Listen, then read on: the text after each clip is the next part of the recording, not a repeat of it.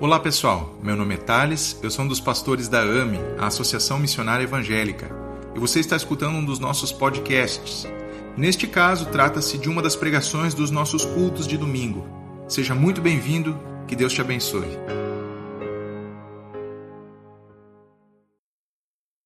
Boa noite! Você pode sentar. Eu tenho uma excelente boa notícia.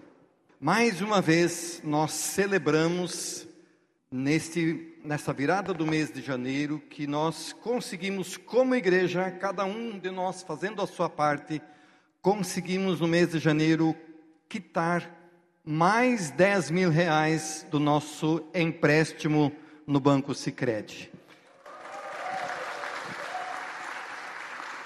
Nos últimos meses, todos os meses temos conseguido quitar mais 10 mil reais. Presidente, agora faltam mais 5, né? 50 mil. Então, juntos nós estamos nessa empreitada, né? Porque essa é a nossa casa.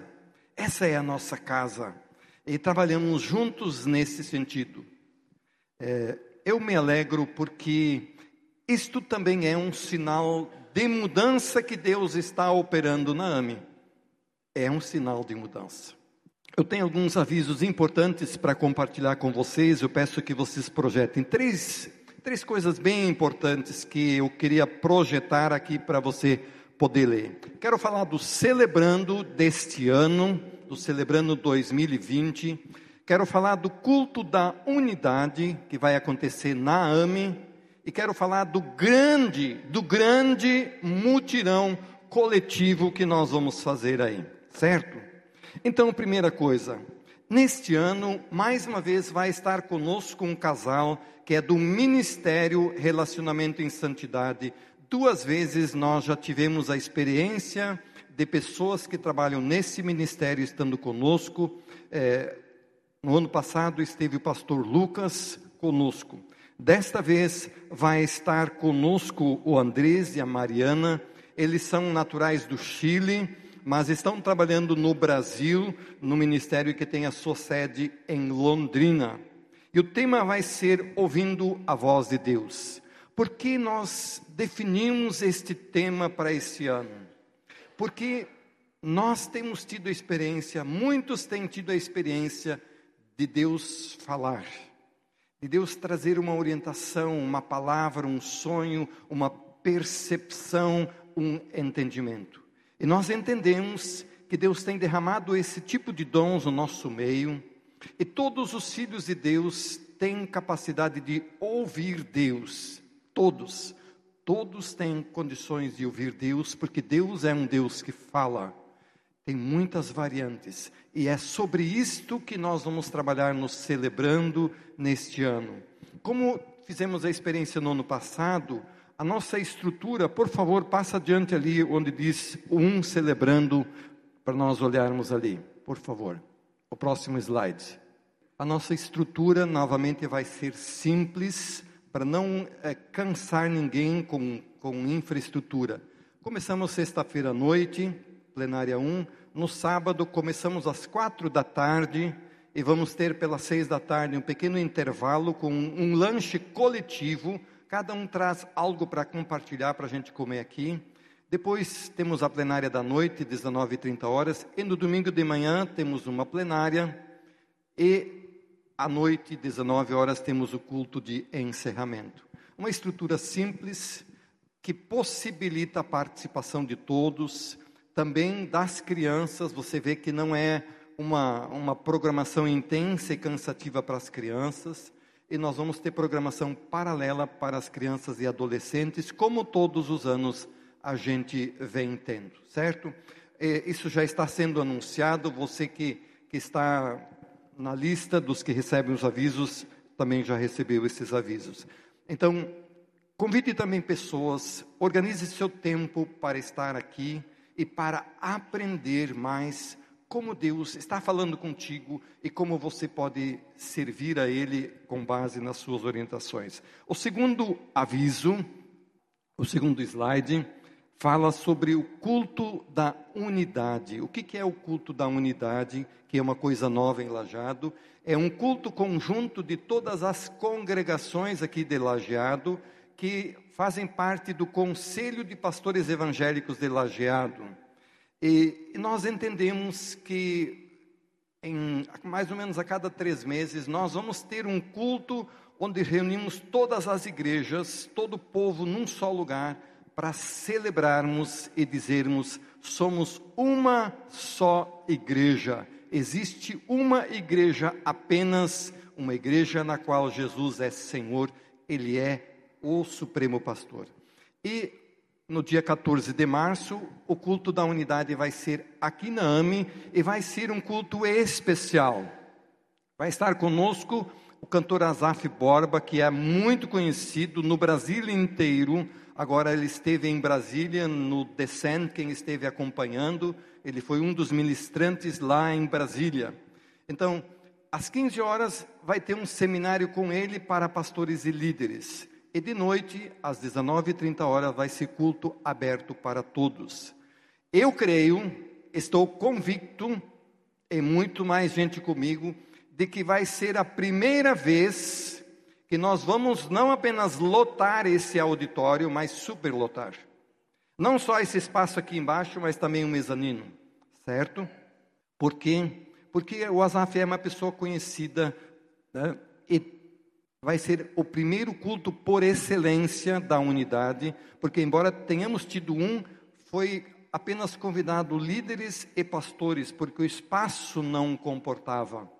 A AME é a igreja que oferece o espaço mais amplo que tem na cidade, em termos de estacionamento e em termos de auditório. E nós vamos ser requisitados muitas vezes para servir. Deus nos deu esse espaço amplo para servir, porque Deus tem um projeto amplo para a nossa cidade. Então, os cultos da unidade vão estar acontecendo durante esse ano, certo? Então prepare-se para o culto da unidade, dia 14 de março, reserve na sua agenda. E então, por causa disso, por favor, o próximo slide, nós vamos ter uma oportunidade de servir.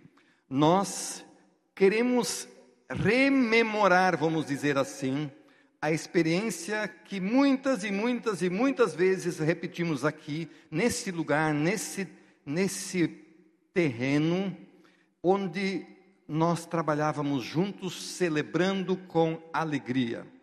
Porque entendemos que esse espaço todo vai ser utilizado, precisamos preparar o estacionamento, precisamos limpar aqui muito bem.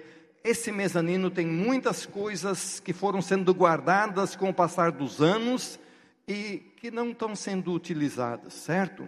Então nós vamos trabalhar juntos para limpar muito bem isso e receber muito bem todas as pessoas que vêm. Vai ter coisa para fazer de tudo que é tipo, certo? Então, quando vai acontecer esse trabalho? Próximo slide, por favor. Dia é, 29 de fevereiro, é o último sábado do mês de fevereiro, né? O último sábado deste mês é dia 29. Nós vamos começar às 8 horas da manhã aqui e vamos cuidar desse espaço interno aqui, mas também do estacionamento. São dois, dois aspectos que vão ser muito necessários. O que você pode trazer? Aspirador de pó, porque tem muito espaço para ser limpado aqui. Como o espaço é grande, traga extensão elétrica. Hein? As tomadas aqui ainda são antigas, então traga adaptador de tomada Traga tudo aquilo que você entende que é importante. Quem vai trabalhar no pátio, carrinho de mão, pá, enxada, foice, picareta, escada, serra e assim por diante. E nós queremos terminar o nosso mutirão celebrativo, mutirão de servir a Deus, com um almoço, certo? É um convite muito especial. Servir a Deus, servir a Deus é também fazer isto. É estarmos juntos como igreja, que vai estar recebendo muitos irmãos para o culto da unidade, pro celebrando, Né? Deus nos deu esse espaço. Quem, quem me conhece, o, o Rafael hoje falou do nosso trabalho, de quantas e quantas vezes os pastores estiveram, quando tinha enchente lá no centro, dentro da água, pegando o carrinho de mão, picareta, pá, enxada, vassoura, pano e assim por diante. Nunca a gente se esquivou de trabalhar, de fazer as coisas, porque nós estamos aqui para servir, certo? Então, você está convidado, convocado, tá bem? Para esse dia. E nós queremos terminar com um almoço celebrativo, um, um almoço no qual nós queremos ter um pequeno, pequena celebração também, de orar, de invocar, porque eu creio que Deus está fazendo uma transição e, e já começou em 2019 e 2020 vai ser o marco por excelência dessa transição. E nesse sentido, eu tenho uma palavra para trazer para a liderança da igreja e para a igreja, eh, no nosso primeiro encontro de pastoreio, que vai ser na primeira terça-feira do mês de março, onde vai ter também a assembleia. Já estou pedindo para o pessoal da comunicação para gravar essa palavra, para filmar essa palavra, porque eu creio que ela é de Deus e é uma confirmação de várias palavras, promessas que Deus já deu para Ame. Já deu para Ame. E uma delas quero dizer hoje de noite. Deus disse em um outro tempo que o povo da Ame vai ser como, conhecido como o povo que Deus abençoa, porque é um povo que obedece a Deus. A bênção é consequência de vivermos como Deus diz para vivermos. Deus tem grandes coisas por nós. Deus disse que a AME seria uma igreja singular nesta região. E Deus está nos colocando no caminho para que isso venha a ser concretizado, certo? E esse grande mutirão coletivo é o primeiro passo espiritual que nós vamos estar dando. Você vai estar dando, dizendo: como Rafael disse hoje, pode contar comigo. Pode contar com você? Com quem eu posso contar? Com quem nós podemos contar? Quem está disponível? Quem vai reservar esse sábado na sua agenda? É assim que servimos a Deus, certo, gente? Eu estou com expectativa muito grande do que Deus vai fazer. E não por último, lá no final hoje, leve com você esse convite para o Alfa, programa Alfa, que através do qual nós vamos alcançar muitas e muitas pessoas nesse ano. O programa Alfa é um programa de evangelização. Dia 14, né? Nós estamos enviando, estão indo em viagem o, a família Lisboa, quatro pessoas para o campo missionário, um país por assim dizer, 100% muçulmano. É a nossa terceira família que está sendo enviada para o campo missionário. É, não tínhamos enviado nenhuma família ainda para um campo missionário tão desafiador. E nós estamos indo juntos com eles. Deus está batendo as suas balizas e está em ação, Ele está agindo. Ele pode contar com você? Ele pode contar com você? Vamos orar. Pai, temos muitas coisas para fazer. Há muitas coisas diante de nós. E o Senhor requer do nosso comprometimento, não só em louvarmos, em adorarmos, em estarmos presentes no culto, mas também com a nossa contribuição financeira, também com a contribuição da nossa força física, também com a contribuição do nosso tempo, da nossa energia. Pai, nós te louvamos por tudo aquilo que o Senhor já nos deu, pelos sinais concretos do teu agir no nosso meio, pelo sobrenatural no, do Senhor no nosso meio também. Nós também te louvamos porque mais uma vez nesta noite podemos ouvir a tua palavra, palavra do céu, palavra de esperança, palavra que o Senhor deu para o pastor Tales, por meio do qual nós queremos ouvir a tua voz nesta noite, sermos alimentados na fé, sermos conduzidos à esperança e sermos desafiados a andarmos segundo a tua palavra, Senhor.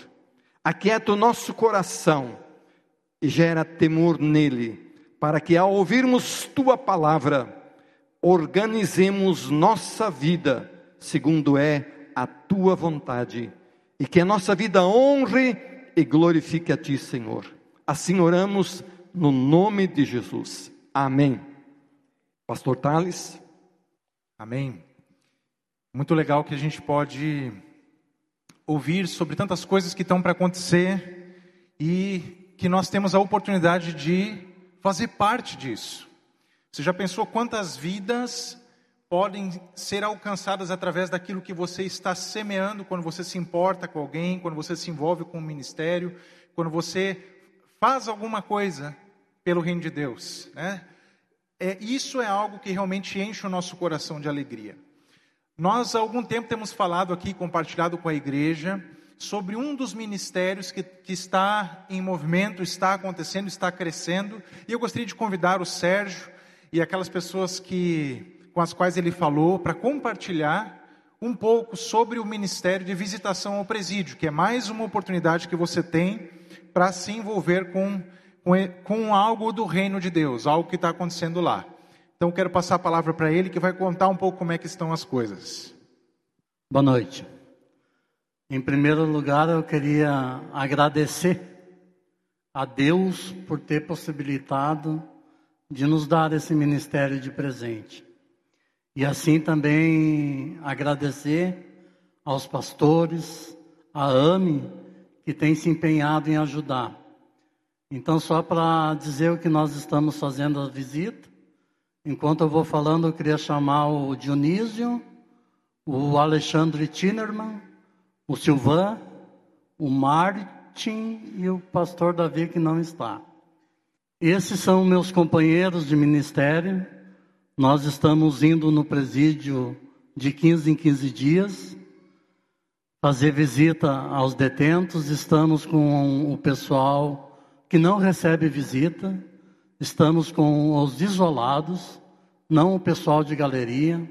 Esse pessoal dos isolados é um pessoal mais, mais fechado para crimes sexuais, então não pode ser misturado, eles não têm visita, eles não têm hora de, de sol, que nem os outros têm, e é mais difícil o trabalho com eles. Mas Deus está nos dando a oportunidade de ser bênção ali naquele local. Já doamos ali algumas roupas para essas pessoas, em torno de 90 peças. Já doamos em torno de 100 sabonetes, pasta de dente, e agora acabamos de fazer a, a estante com a ajuda dos irmãos da igreja. Foi doada pela Maristela uma estante, que eu agradeço, mas nós não podemos usar no presídio porque tinha vidro e tivemos uma ideia de fazer uma estante de pallet, esses pallets jogados na rua. E saiu bem o trabalho. Amanhã estaremos começando a pintar ele, que já está pronto, e vamos doar para eles juntamente com uns 200, 300 livros que eu já tenho em casa.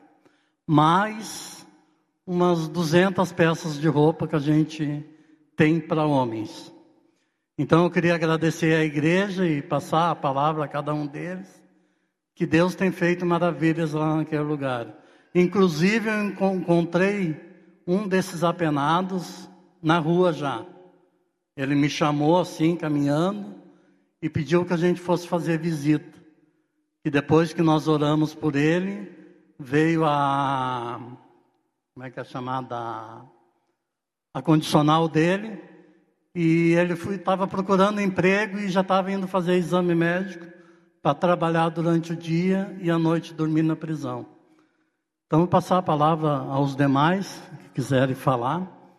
E esse aqui é o nosso ministério. Obrigado. Boa noite.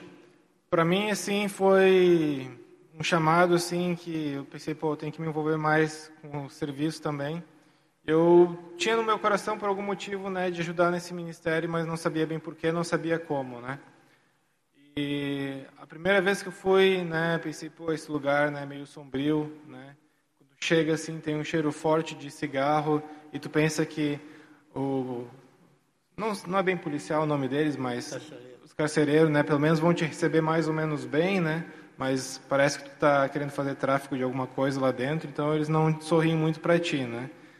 Então tu chega meio assim, né, pisando em ovos, mas para minha surpresa, né, na primeira vez que eu fui fui lá, a gente já foi recebido sim com louvores, né? Os próprios apenados, tem muitos deles que são crentes lá, que se tivesse aqui orando e louvando, vocês não diriam que cometeram algum crime, né, para estar tá preso. E é legal essa ideia de ir visitar eles, porque a gente está reerguendo, ajudando a restaurar a vida de um irmão na fé que por algum motivo deslizou e cometeu um crime e está lá pagando por ele, né? Então, eu vejo assim como uma oportunidade de fazer um resgate a essas pessoas também. Há 15 dias atrás a gente foi lá e aí aconteceu uma coisa muito interessante. Tem um deles lá, ele incomodava. Todas as vezes que nós ia, ele perguntava: para que, que as igrejas não pregam mais sobre a volta de Jesus? E aí o pastor Davi foi explicando várias vezes para ele. E há 15 dias atrás no final da visita, ele perguntou: Posso orar? Aí o Sérgio disse sim. E aí ele foi orar por nós, abençoando nós, por nós deixar as famílias em casa e ir lá levar a palavra para ele e ficar com eles lá. E eu fico assim muito contente. Um dia nós chegamos lá na frente do presídio, a gente se reúne e começa a orar. E um dia lá veio assim que tinha de orar por alguém lá dentro, mas não sabia. Aí chegamos lá dentro, tinha um cego lá. E aí o Sérgio veio em mim e disse, depois no final tu ora por ele. Eu acho que é muito gratificante ir lá fazer visita por eles, que a gente podia ficar em casa e não ir lá, mas a gente tem a oportunidade de ir lá ajudar eles. E outra que a gente tem mais um presídio próximo aqui em Arroio do Meio que a gente pode fazer visita também. Estamos orando por isso. Boa noite, pessoal. É um, como diz o, o Alexandre, é um ambiente bem hostil. Eu me impacta bastante quando eu chego naquele lugar e fico pensando onde o ser humano vai parar, né? Mas creio que a gente está aí com o propósito de ajudar e passar o amor de Deus a essas pessoas.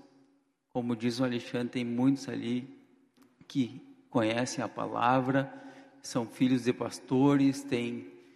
Então, assim, a gente pede a, a oração de todos, porque é uma luta muito grande espiritual. Quando a gente está lá, eu principalmente sinto bastante isso. Falei para o Sérgio ontem, mas a gente está aí para servir, tá? Muito obrigado a todos.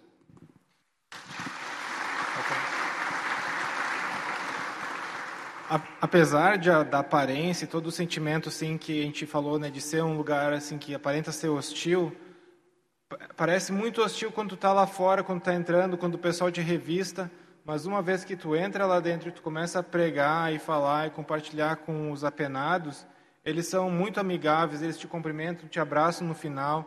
Até a primeira, primeira vez que aconteceu um abraço, né, eu sei que porque o Sérgio me falou, que dois apenados se abraçaram porque um tinha tido alguma rixa com o outro, né?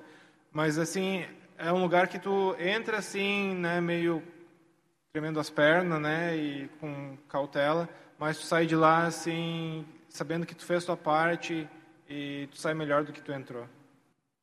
Só para complementar, pessoal, esse é exatamente o que o Rafael estava falando aqui agora. Enquanto pregava, eu estava refletindo que é um meio de servir a Deus, de ajudar Jesus, porque aquelas pessoas lá, por algum motivo, o inimigo levou elas para lá. Deus não nos fez para estar assim. Então, eu acredito que com essas pessoas a gente consegue a servir lá também e a servir a AME em forma de evangelismo no presídio. Muito obrigado. Vamos orar por eles. Se você puder ficar de pé, estender a sua mão, vamos orar. Pai, nós te agradecemos pela vida desses, desses irmãos que têm se disposto a te servir, Senhor, no, no presídio aqui em Lajado. Nós oramos para que o Senhor os proteja e para que o Senhor os inspire e dê, Senhor, a tua palavra para que possa possa haver conversão, possa haver arrependimento, transformação de vida dentro do Senhor do presídio, porque tu amas aquelas pessoas e queres restaurar essas pessoas para a honra e glória do teu nome. Nós te pedimos, Pai, para que tu nos dês clareza de como agir e também dê a esse ministério clareza de como e quando e onde se envolver diante dos convites que eles já têm recebido. Nós oramos em nome de Jesus. Amém. Amém. Obrigado, gente. Se você tem nos acompanhado nas últimas duas semanas, nós temos refletido sobre o livro de Eclesiastes. A gente tem eh, olhado para esse livro e explorado as ideias principais dele e, e procurado ver como ele pode nos ajudar a viver. Amém? Então, na primeira semana, é, é importante dizer que quando a gente trabalha um livro dessa maneira, é, é, é, impossível que em tão pouco tempo, por mais que tenham sido três pregações, a gente consiga explorar toda a grandeza que existe num, num livro desses. E, e, cada vez que eu leio e pesquiso e estudo mais, são tantas relações com outras partes da Bíblia e tantas coisas que mexem com a gente, nos desafiam, e a gente com certeza não tem como explorar isso tudo em tão pouco tempo. Então tem muito mais, muito mais. Mas a gente conseguiu olhar para algumas das ideias fundamentais. Na primeira semana, falamos que a vida debaixo do sol muitas vezes é cheia de enigmas, coisas, é como fumaça, às vezes a gente não consegue entender o que está acontecendo. E ele fala que nós todos estamos expostos ao tempo, ao acaso e à morte debaixo do sol, segundo aquilo que ele consegue perceber. Tem muita coisa que acontece e a gente não entende. A outra coisa que nós exploramos na segunda pregação é que, mesmo que a vida seja desse jeito, o fato de nós recebermos a vida sem querermos assumir o controle sobre ela nos capacita a viver melhor, a receber a vida como um presente de Deus. Que a única coisa que eu posso controlar de fato, é a minha atitude em relação àquilo que a vida me apresenta. Então, essa foi a ideia. Mas, ao mesmo tempo, nós também falamos que esse livro ele nos prepara para algo, ele aponta uma direção. Ele não é, por si só, ele não tem uma mensagem que, que resolva as próprias questões que ele está levantando. Mas ele aponta uma direção e, e, e, é essa direção que nós queremos explorar hoje. Então, hoje, eu gostaria que a gente pudesse olhar para o livro de Eclesiastes à luz de Jesus, à luz daquilo que Jesus, de quem Jesus é e daquilo que Jesus fez por nós e daquilo que o Novo Testamento nos ensina a partir da vida de Jesus. Amém? Então, quero convidar você a abrir o livro de Eclesiastes no capítulo 12, é o último capítulo do livro. Eclesiastes capítulo 12, versículo 9. Além de ser sábio, o mestre também ensinou conhecimento ao povo. Ele escutou, examinou e colecionou muitos provérbios. Procurou também encontrar as palavras certas. E o que ele escreveu era reto e verdadeiro.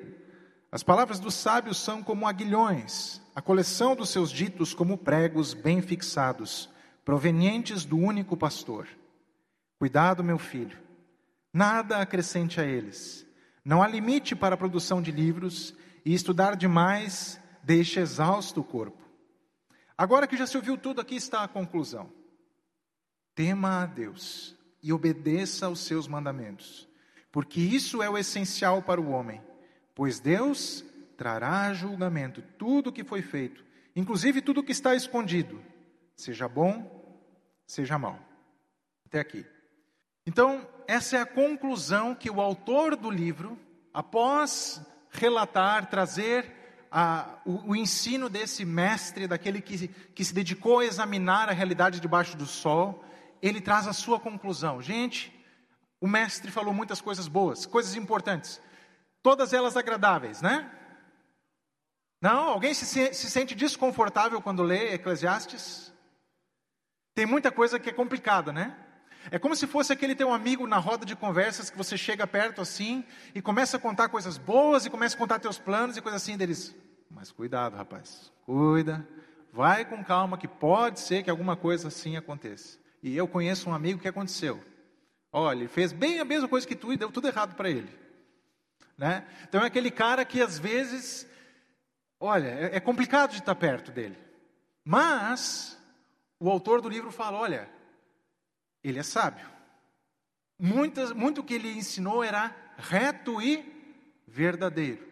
Você às vezes pode achar assim que ele fura a tua bolha de otimismo, mas ao mesmo tempo ele te lembra, te, te ajuda a colocar os pés no chão. E de alguma forma, com essa terapia de choque que ele faz, ele te prepara para a vida e para as coisas que podem vir para frente. Pelo menos você não entra desenganado. Entende? Muitas vezes na vida a gente, a gente quer estar preparado para tudo que vai acontecer. E, e é muito difícil. Né? Você realmente acha que você estava preparado para casar quando você casou, por exemplo? Você pensava que ia ser assim o casamento? Então você foi se preparando, você se arranjou, você deu um jeito, né? Ou você está dando um jeito. Você acha que estava preparado para ter filhos? Achava que era desse jeito? Você via o pessoal passando no shopping com as crianças, elas fazendo escarcel, e você pensava, mas nunca isso vai acontecer comigo. E de repente você tem uma criança que está passando no shopping, ela está se jogando, está né, tá nadando no chão do shopping lá, e você não sabe o que fazer, porque né, você achava que a coisa ia sair de um jeito. E o autor do Eclesiastes vai dizer assim: cuidado, não fala, hein? Não fala, porque pode acontecer contigo. Não tenta julgar os outros, não coloca assim na tua cabeça logo um julgamento sobre o que está acontecendo na vida da outra pessoa, porque olha, eu vi um cara que fez tudo certo e aconteceu isso com ele. Então o Eclesiastes tem essa personalidade um pouco ácida, talvez, um pouco mal-humorada e coisa assim, mas o cara também sabe fazer as suas festas, aproveitar, né? Então ele nos desafia nesse sentido. E nós falamos sobre alguns alguns temas que esse homem, que esse sábio ou essa figura de sabedoria explora. E um deles é a morte e os padrões cíclicos, o tempo. O tempo vai passando e esse mundo está aí e a gente vai. Né? Lembra que eu perguntei quem lembra do nome do bisavô? Ele foi uma pessoa, ele tinha sonhos, tinha aspirações, tinha projetos, mas você não lembra o nome dele. E provavelmente daqui a alguns anos não vão lembrar o seu nome também. Essa é a coisa que ele, que ele vai trazendo. E que não sei se você sabe, mas se Jesus não voltar antes, você também vai morrer. E ele fala sobre isso. Fala que a vida acaba. E ele nos ajuda a refletir sobre essas coisas. Agora, o nosso mundo então é marcado pela morte. O nosso mundo é marcado por essa brevidade, a efemeridade, essa coisa assim que simplesmente a vida parece que escapa, que é como uma areia que, que corre pela nossa mão. A pergunta na história bíblica. Sempre foi assim? Desde o começo do mundo, quando Deus criou o mundo, sempre foi assim? Que o ser humano tinha que se preocupar com a morte e com a. Não, não foi. Lembra quando Deus criou o mundo? Ele olhou para tudo que ele havia criado e era muito bom. E a relação que Deus tinha com esse homem era uma relação de passear né, com o homem, quando eu falo a humanidade, a relação que Deus tinha com a humanidade era uma relação de, de generosidade. Deus deu, Deus concedeu sua obra-prima e disse: Olha, e você que é a coroa da criação, ser humano, você vai cuidar das coisas, você vai ser um cooperador meu. Então tinha essa harmonia e tinha vida, não existia essa preocupação com a morte. Quanto tempo isso durou? Quantas páginas da sua Bíblia? Duas, né? Quando a gente vai para Gênesis capítulo 3, nós vemos que alguma coisa acontece. Então, isso é muito importante a gente, a gente ter uma clareza. A Bíblia nos fala, o apóstolo Paulo nos fala, e não, não nós não vamos ter como ler todos os versículos, mas eu posso mandar depois para você. Sal, ele fala que a morte é salário do quê? Do pecado. Exatamente. Então, esse negócio de morte, a brevidade, o estado de decadência do nosso mundo, ele começa a ser realidade quando o ser humano peca. Quando há uma cisão, uma separação no relacionamento entre Deus e o ser humano. E essa separação não apenas afeta a relação com Deus, mas afeta a relação do ser humano com ele mesmo. Lembra o que aconteceu logo após a queda? Quem o Adão acusa? A Eva. Então ali já acontece uma separação. Gênesis capítulo 4, Caim e Abel eram dois irmãos, o que, que acontece? Caim mata Abel. E depois, Gênesis capítulo 5, 6 até 11, nós vemos a humanidade numa espiral de decadência marcada pela morte. Marcada pela morte. Deus disse: Olha, você tem uma escolha aqui. Você tem todas as árvores, Todo, todos esses frutos você pode comer, mas você não pode comer do fruto do conhecimento do bem e do mal, porque se você comer deles, certamente você morrerá. Então o pecado trouxe para o mundo uma coisa que era estranha para o mundo, que era a morte. Então, essa vida que nós experimentamos hoje debaixo do sol, que é marcada pela nossa brevidade, que é marcada por esses relacionamentos que, que são quebrados, a vida debaixo do sol. Lembram quando, quando Deus falou para Adão: agora maldita é a terra por tua causa, agora você vai suar, você vai se esforçar. E lembra a pergunta do Eclesiastes? Que ganha o homem com o seu trabalho de todo o esforço que faz debaixo do sol. Então, a relação com a terra agora também foi rompida, entrou num atrito. Então, o ser humano experimenta a realidade da morte por causa da sua separação de Deus. Porque o nosso mundo se encontra agora carente da graça de Deus. Ele, ele, nós estamos carentes, nós precisamos que Deus faça alguma coisa por nós, porque nós vivemos uma realidade marcada pela morte. Então a morte entrou no mundo.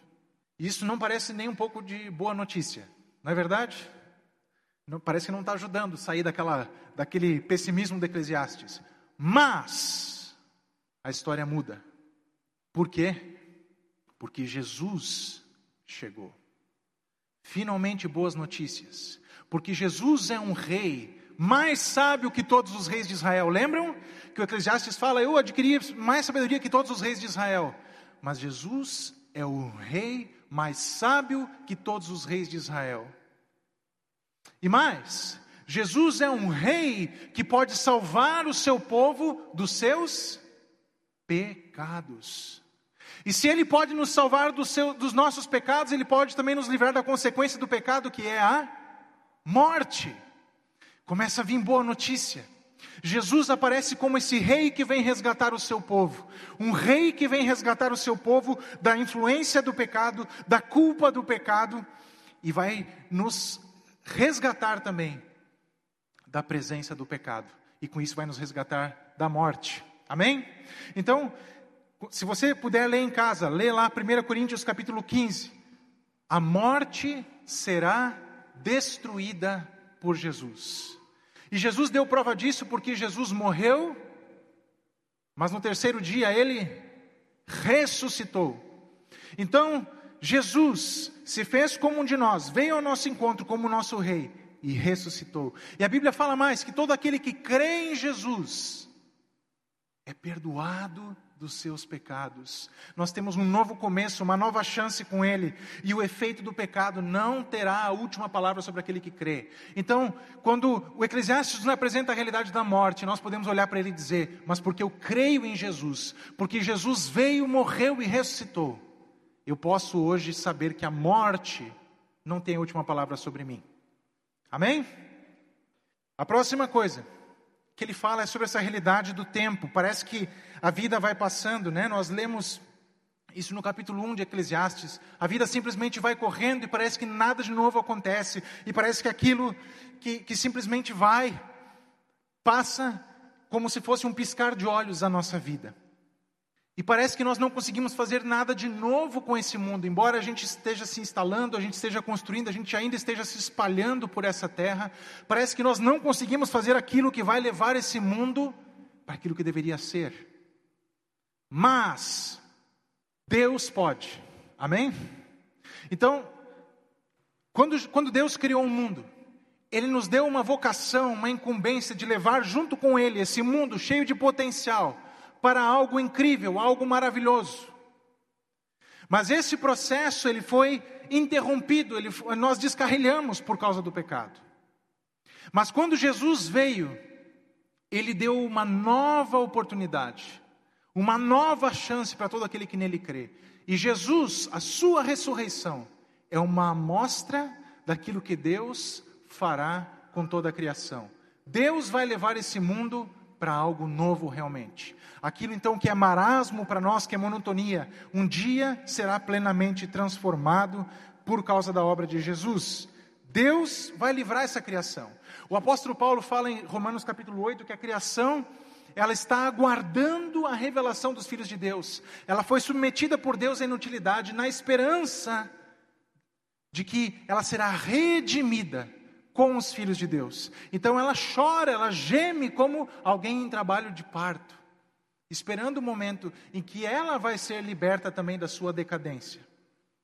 Dá para entender isso? Que aquilo que marca o nosso mundo com, com mal, aquilo que nos afeta, a, a doença, a morte, tudo isso vai sumir, vai ser retirado do nosso mundo na volta do nosso Senhor Jesus. Apocalipse capítulo 21 fala sobre um momento em que a antiga ordem já passou, que tudo se faz novo por causa daquilo que Jesus fez.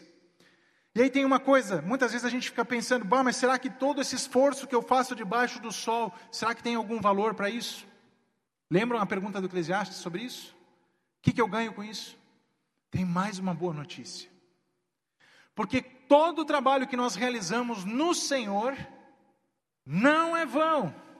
1 Coríntios capítulo 15, versículo 58, o apóstolo Paulo fala lá, permaneçam firmes trabalhando, ele está falando sobre a realidade da ressurreição, está falando sobre essa nova vida que nós teremos com Jesus, e ele diz, o trabalho que você faz no Senhor não é vão. Então, se você quer investir em algo que tem duração, que tem consequências eternas, então esse é o trabalho do Senhor. Amém? A próxima coisa que ele fala no Eclesiastes é que a sabedoria tem benefícios práticos, que a gente pode melhorar a nossa vida com ela.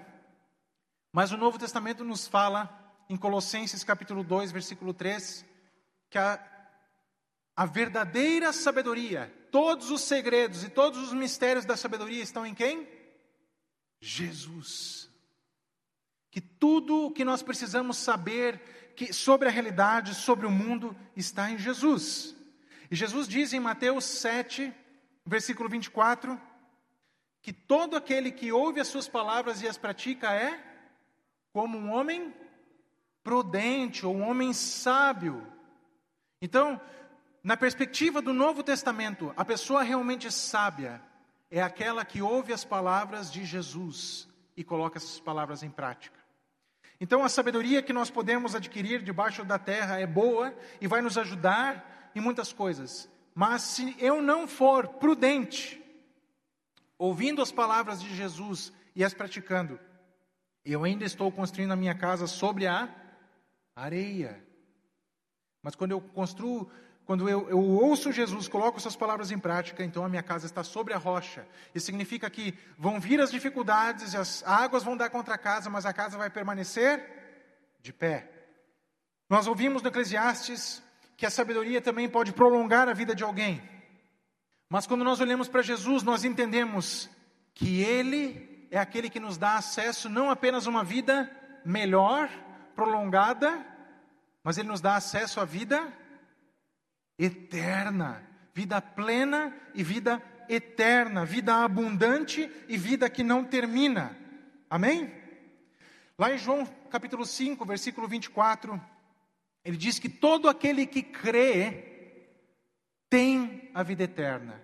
Quem, porém, não crê, está condenado. Então, quando nós olhamos para a revelação de Jesus, nós entendemos que de fato existe algo pior do que a morte quer ser condenado, quer passar a eternidade longe de Deus. E Jesus é aquele que vem trazer a realidade da vida eterna. Mais do que isso, além de prolongar a nossa vida, estar em Jesus é algo que também transforma a nossa vida. O apóstolo Paulo fala em 2 Coríntios 3, capítulo 18, que nós estamos olhando para Jesus com a face descoberta, estamos sendo transformados de glória em glória, com glória cada vez maior. Um princípio bíblico é de que você se torna parecido com aquilo que você adora. Então, quando você olha para Jesus, você vai sendo transformado e você vai se parecendo cada vez mais com Jesus. O apóstolo Paulo fala lá em Romanos capítulo 8, versículo 29, que Deus nos predestinou para que nós pudéssemos ser a imagem de quem?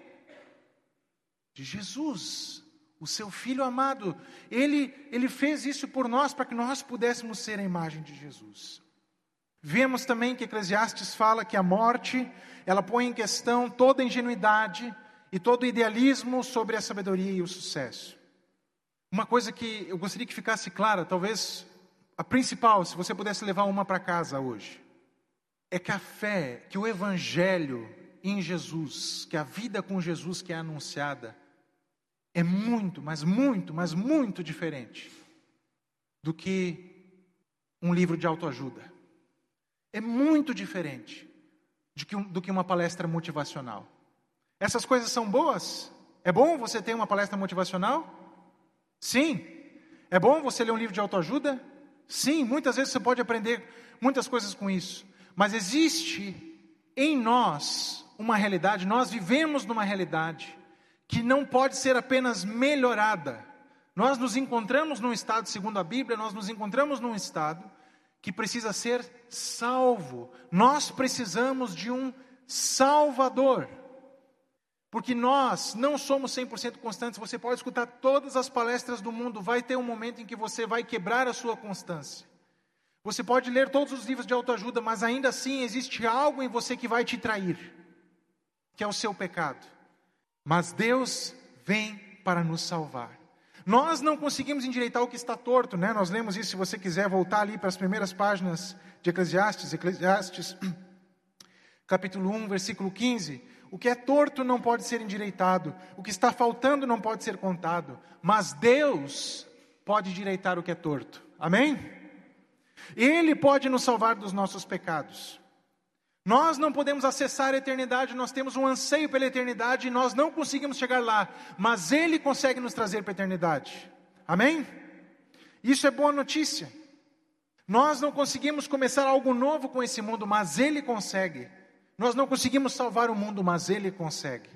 Então, o Eclesiastes nos prepara para essa realidade. Ele diz que nós não somos suficientes por nós mesmos. Mas a boa notícia é que Deus não nos largou à mercê dos nossos próprios cuidados. Ele nos ama. Amém? Ele veio ao nosso encontro. Ele veio fazer aquilo que nós não podíamos fazer. Agora, quando, quando nós olhamos para a vida de Jesus, nós vemos que ele veio estabelecer o reino de Deus. Ele veio nos salvar dos nossos pecados através da sua vida, do seu sofrimento, da sua morte, da sua ressurreição. Ele morreu em nosso lugar. Nele nós temos uma nova vida. Nele nós temos um novo começo. Mas isso não significa ausência de sofrimento. Amém? Jesus disse: é para a gente não se preocupar, lá em Mateus capítulo 6, não se preocupem com o dia de amanhã, porque amanhã não vai acontecer nada de problema. É isso que ele diz? Não se preocupem com amanhã, porque amanhã vai, vai ser tudo 10, vai ser tudo certo. Porque a cada dia basta suas próprias bênçãos. Aproveita só o que tu vai ganhar de bênção hoje. É isso que Jesus diz? Não, não se preocupe com o dia de amanhã, porque basta cada dia o seu próprio mal, os seus próprios cuidados. Né? Cada dia tem as seus, suas próprias questões. Então Jesus diz para a gente não se preocupar. É verdade, porque a nossa preocupação não vai mudar o dia de amanhã. Mas Ele não nos ilude. Ele diz: olha, amanhã vai ter outras questões que você vai precisar lidar, você vai precisar, porque nós estamos aonde? Debaixo do sol, debaixo do céu. Nós ainda estamos nessa realidade que é marcada pelo pecado, pela dor, pelas incertezas. Então nós vivemos, não estamos numa redoma, nós estamos aí, vivendo no meio disso tudo. Lembram que eu falei sobre o mito da realização religiosa?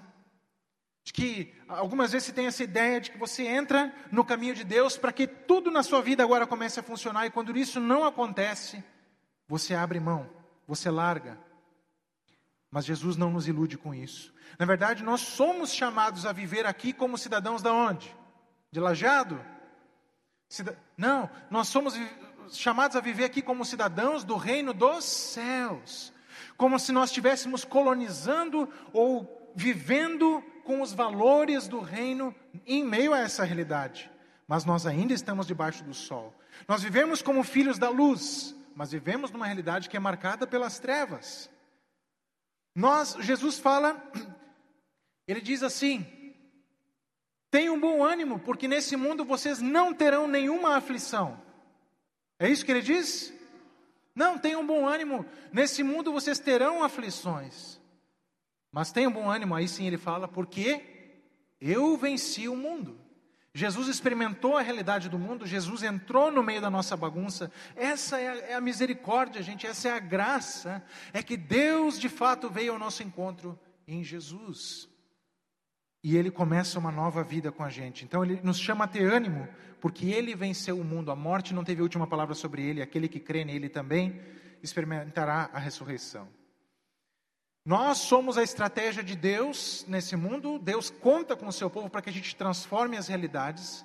Mas o nosso trabalho é muito mais de semear para o reino. E tudo que nós fizermos, Deus vai valorizar e vai ampliar. E, e com o seu retorno, aquilo tudo vai ficar claro. Mas nós ainda vamos experimentar essa realidade de morte. O próximo ponto que nós vimos em Eclesiastes é que não há uma conexão clara entre o comportamento moral e as suas consequências. Pessoas boas sofrem também, pessoas más também vão bem na vida. Basicamente isso.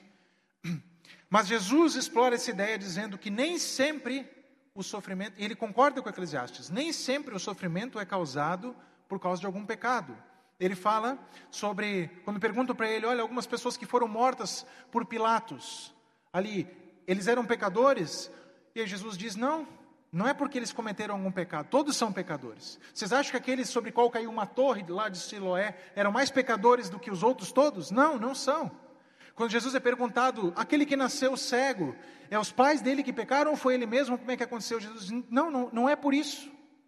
Jesus sabe que todos nós somos pecadores e nem sempre é por causa de uma coisa que a gente fez que a gente sofre.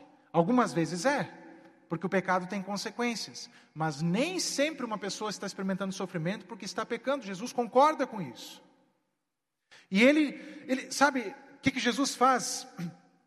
Ele não fica explicando, agora eu vou sentar aqui com vocês e vou explicar sobre a origem do mal e como isso tudo aconteceu e como o mal entrou no mundo. E sabe o que, que Jesus faz? Ele mostra o que Deus faz a respeito do mal.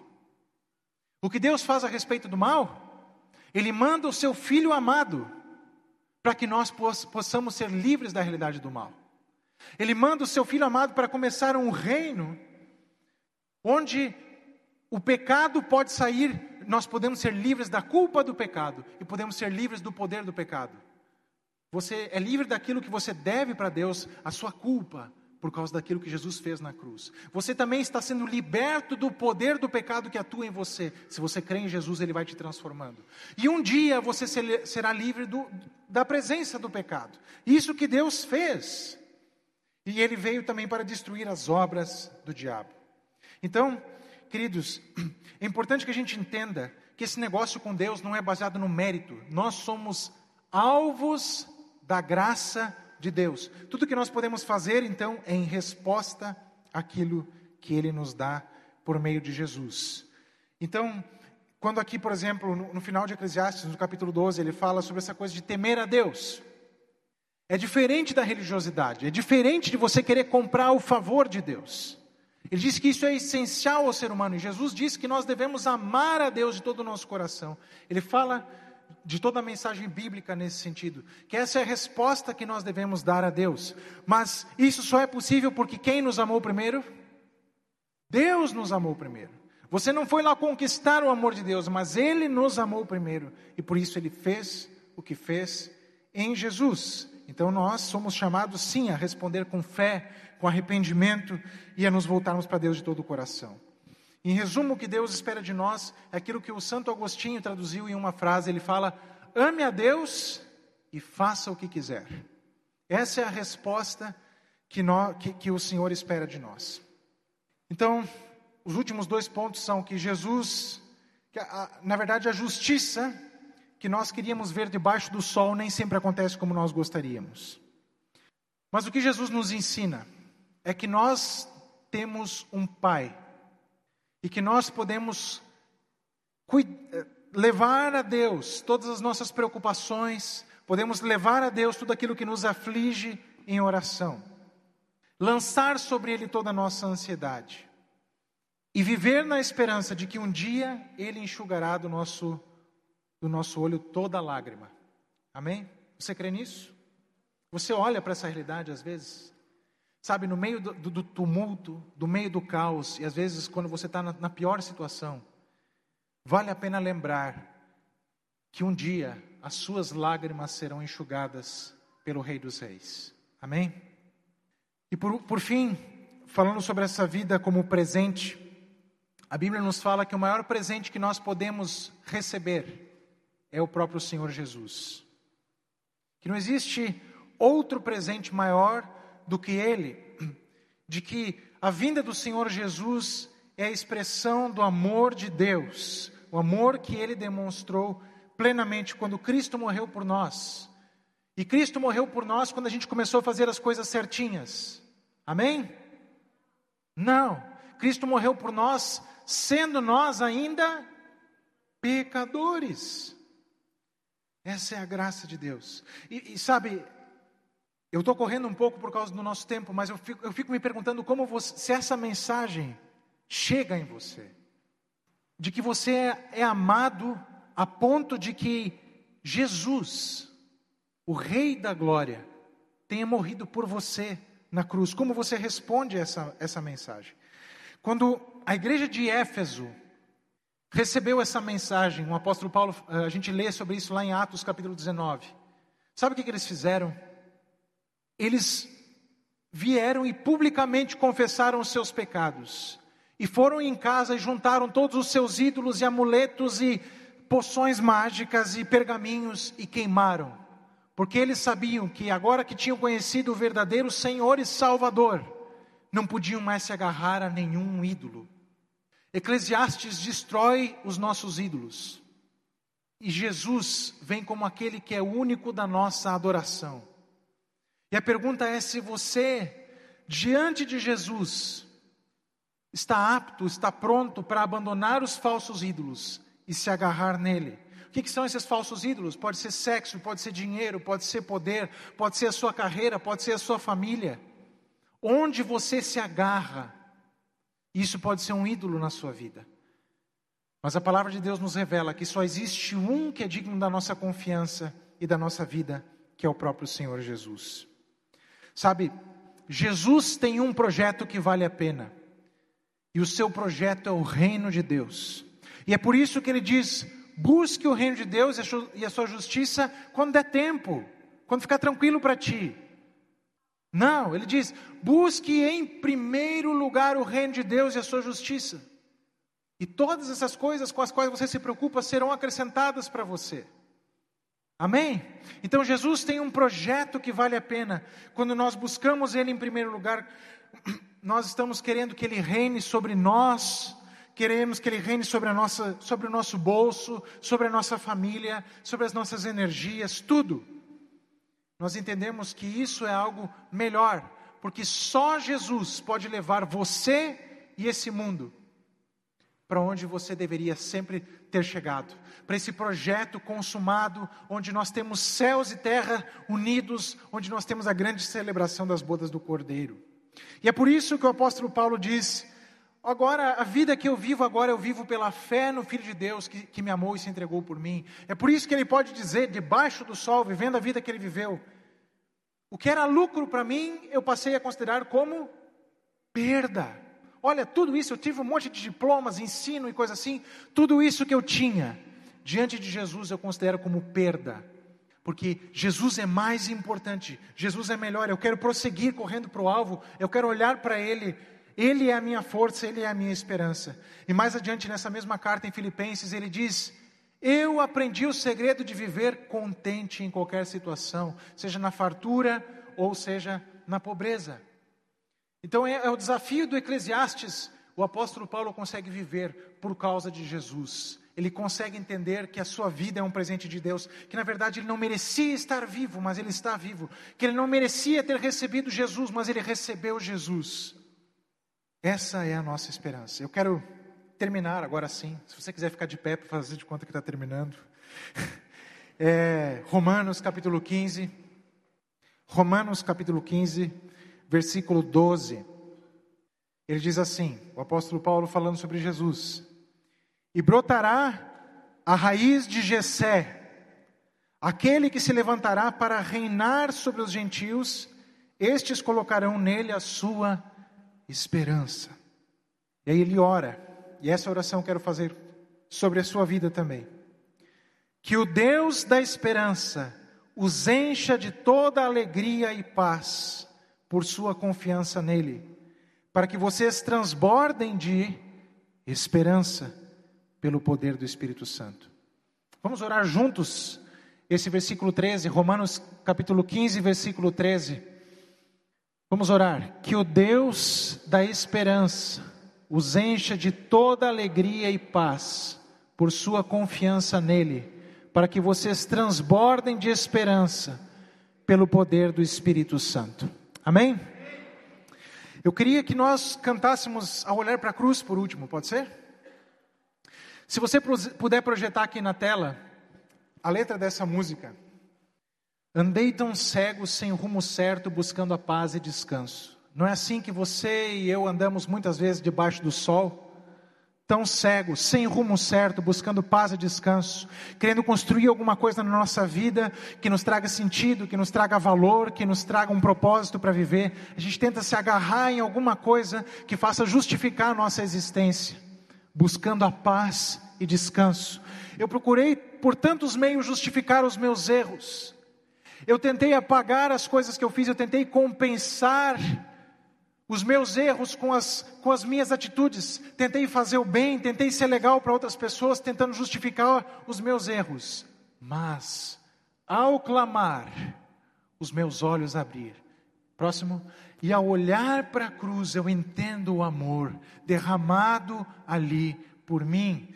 Sacrifício de sangue por quem? Por um cara super merecedor, por um pecador, por alguém que falha, por alguém que erra o alvo da sua existência, por alguém que negligencia a sua vocação. Por você e por mim, o sacrifício de sangue de Jesus. Não sou merecedor tua graça me alcançou. Pode ir próximo. E ao ver tua glória naquele dia, a nossa esperança está naquele dia. No dia em que Jesus voltar, toda pergunta vai cessar, toda dor vai cessar, toda lágrima vai cessar. Me alegrarei em gratidão. Eu vou me alegrar naquele dia. Tocarei as marcas, marcas de vitória Vencido é o pecado. Eu vou chegar em Jesus, vou tocar nas suas mãos e vou entender: foi necessário a morte do Filho de Deus para que a realidade debaixo do sol fosse transformada para todo sempre e eu não precisasse mais lidar com a morte, com o tempo, com o acaso, por causa de Jesus. Vencido é o pecado, perante ti me prostrarei. Amém? Eu quero, eu quero chegar nesse dia. E a boa notícia é que Jesus chama todos, todos nós para seguirmos Ele, não porque a gente merecia, mas porque a Sua graça excede o nosso pecado. E Ele nos dá uma vida de esperança, uma vida que é um futuro de esperança, um futuro certo, mas é uma vida que começa a transformar a nossa vida agora, onde Ele reina a transformação, onde Ele reina a esperança no presente. Amém? Essa esperança é possível por causa de Jesus. Então, eu não sei como isso chega a você, eu sei que foi muito rápido, talvez tenha sido uma tonelada de informações. Você pode refletir sobre isso, pode pensar sobre isso. Mas eu quero te convidar nessa última música, enquanto nós cantamos, a você se apropriar de cada uma dessas palavras E você levar essas palavras com você para essa semana. Você meditar sobre essa música, se você quiser, procura no YouTube essa música e canta ela mais vezes durante essa semana. Leva ela com você para que você possa ser cheio da esperança. Amém? Amém. Vamos orar. Pai, nós te louvamos pela tua palavra. Te louvamos pela tua palavra que nos descasca, que achata as nossas ilusões, as nossas esperanças em falsos deuses e nos aponta para aquele que é o único que pode realmente mudar a situação do nosso mundo. Jesus Cristo, o Rei dos Reis, o Senhor dos Senhores, nosso amado Salvador. Eu oro, Pai, para que nessa noite tu exaltes o nome de Jesus, que tu engrandeças o nome de Jesus na vida de cada um dos que está aqui que tu abras os olhos de cada um que está aqui para entender a esperança, o tamanho da esperança que nós temos em Jesus. Espírito Santo, age aqui, nós te pedimos, nós clamamos, para que tu nos ajudes a viver uma vida com esperança que glorifica o teu nome, que te dá a glória que te é devida por tudo que tu és, por tudo que tu fizeste em Jesus. Nós queremos encerrar, Senhor, essa celebração, olhando para a tua cruz, lembrando daquilo que tu fizeste por nós. Mas queremos continuar celebrando a vida ao sair daqui, porque é um presente teu, um presente imerecido, que nós queremos celebrar e que nós queremos honrar com toda a sabedoria. E queremos, Senhor, também te pedir para que tu nos capacite a expandir essa mensagem, que essa mensagem chegue a mais em outros lugares, chegue a, a outras pessoas, nossos vizinhos, nossos colegas, nossos familiares, para que todos possam colocar a esperança em Jesus. Nós oramos, Senhor, em Teu nome, e te bendizemos, e te adoramos, e te louvamos por esse presente, em nome de Jesus. Amém.